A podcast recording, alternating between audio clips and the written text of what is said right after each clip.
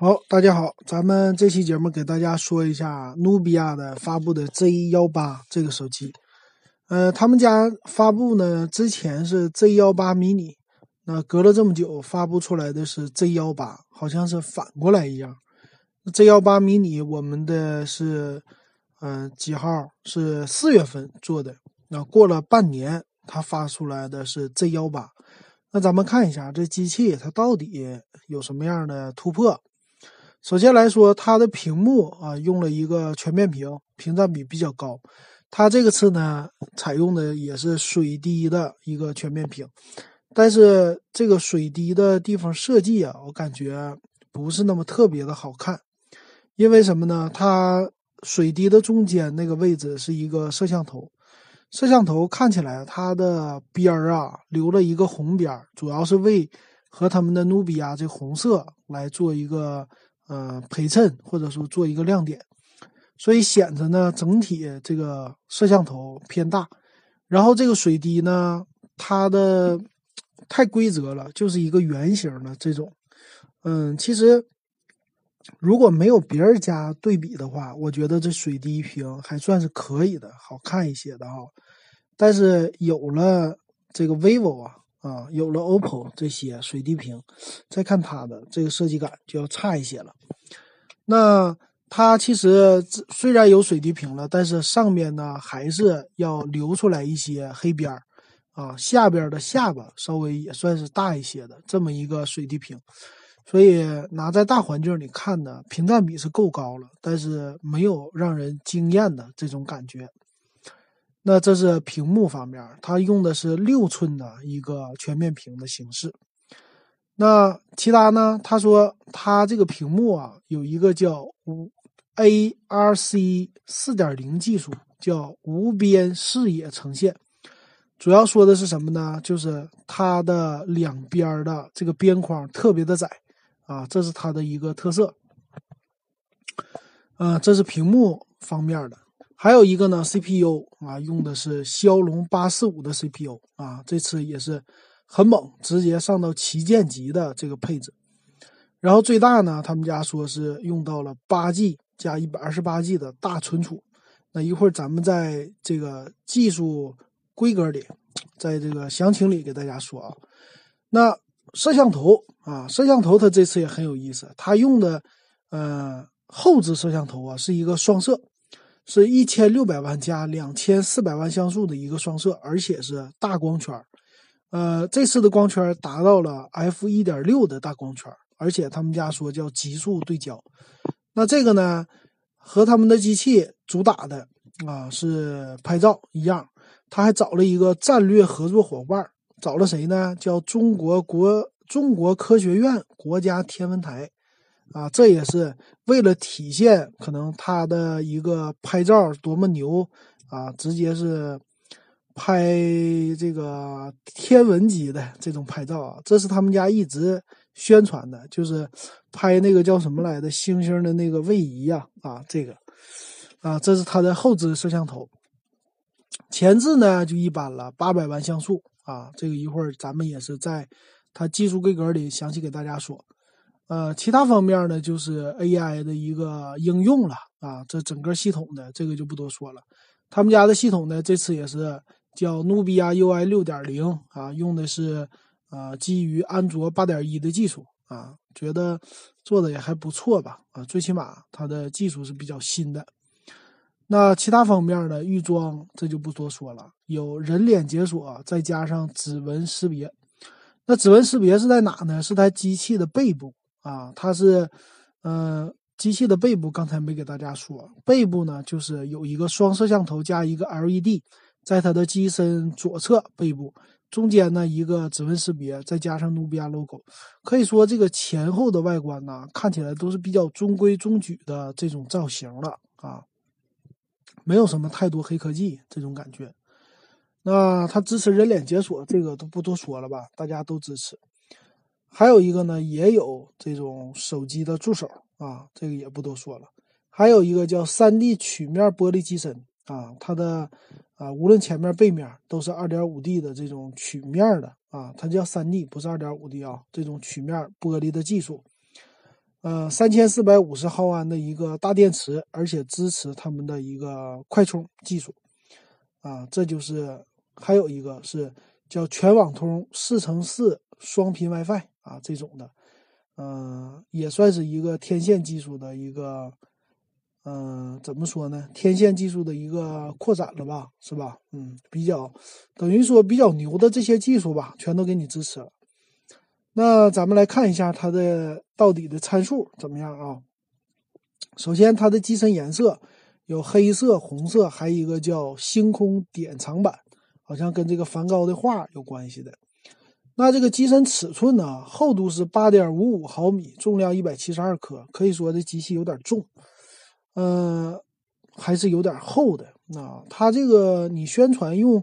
玻璃机身这是没有问题的，但是你做这么厚就不应该了。你的电池也没有说比别人家大到多少哈，这是它就 做的不太好的一个地方。那摄像头呢？后置一千六加两千四百万，那一千六百万像素那个是 f 一点六的，两千四百万也是 f 一点六的，这光圈两个都是大光圈。那前置呢是八百万像素的 f 二点零的光圈啊，也可以说这摄像头前置也是足够使用的了。那主打的就是后置摄像头对焦速度快啊，这是它的。可以说你看啊，它的这个方式就是很中规中矩的啊，大家觉得就是应该把双摄好的放在后边啊，所以这点也是做的不错的。然后屏幕材质呢，嗯，他们家这里没有说。只是说六英寸全面屏，然后二幺六零乘一零八零啊，这个也是中规中矩的一个呃分辨率了。呃，骁龙八四五处理器这不多说了。那它的存储呢，六十四 G，还有一百二十八 G，用的都是 UFS 二点一的，但是它不支持 TF 卡扩展。内存呢是有六 G 和八 G，分别的是 LPDDR 四 X 的技术，然后叫全网通的版本。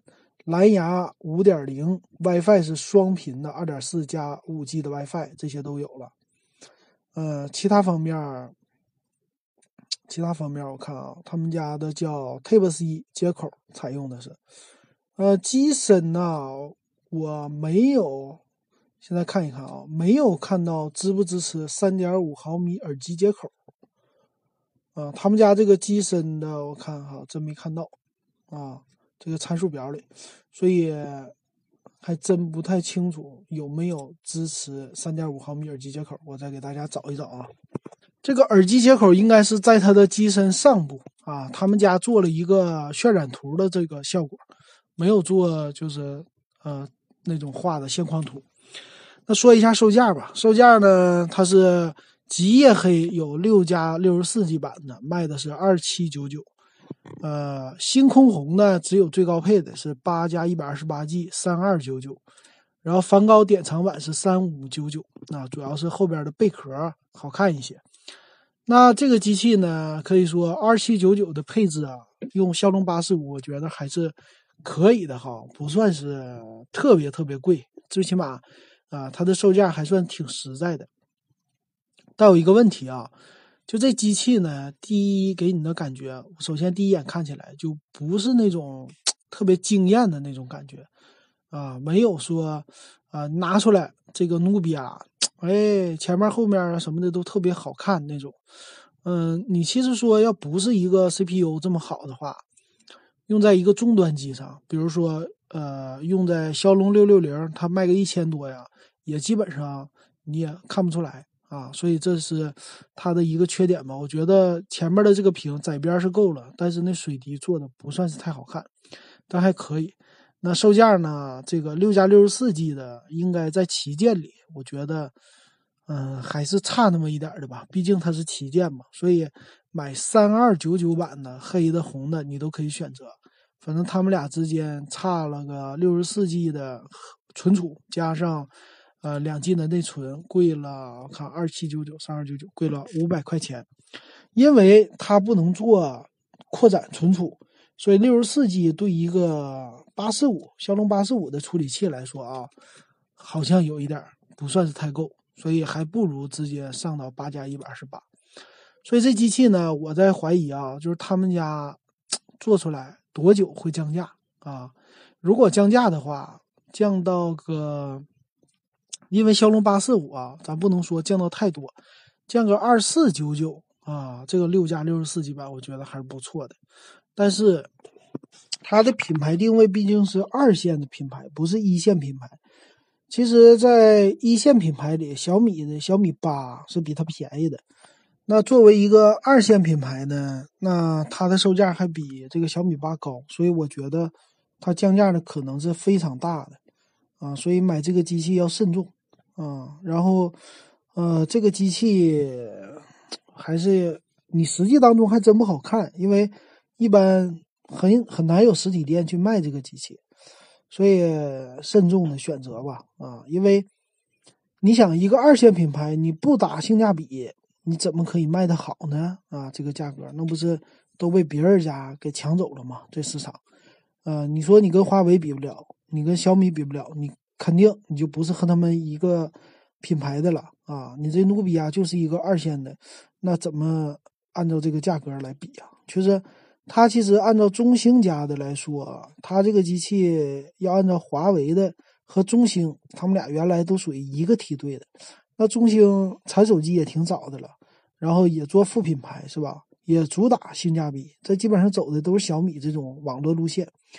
但是呢，就感觉它的机型啊，无论是机型还是设计，总感觉有一点欠缺啊。首先。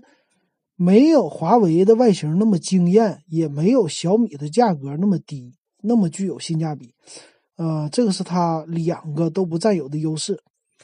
如果我觉得他要想拿一个好市场，要么你就把外形做的惊艳一点，你就保持现在的价格，那 OK 了；要么呢，你就把现在的外形，你虽然做的没有那么特别好看啊，但是呢，你把售价拉低。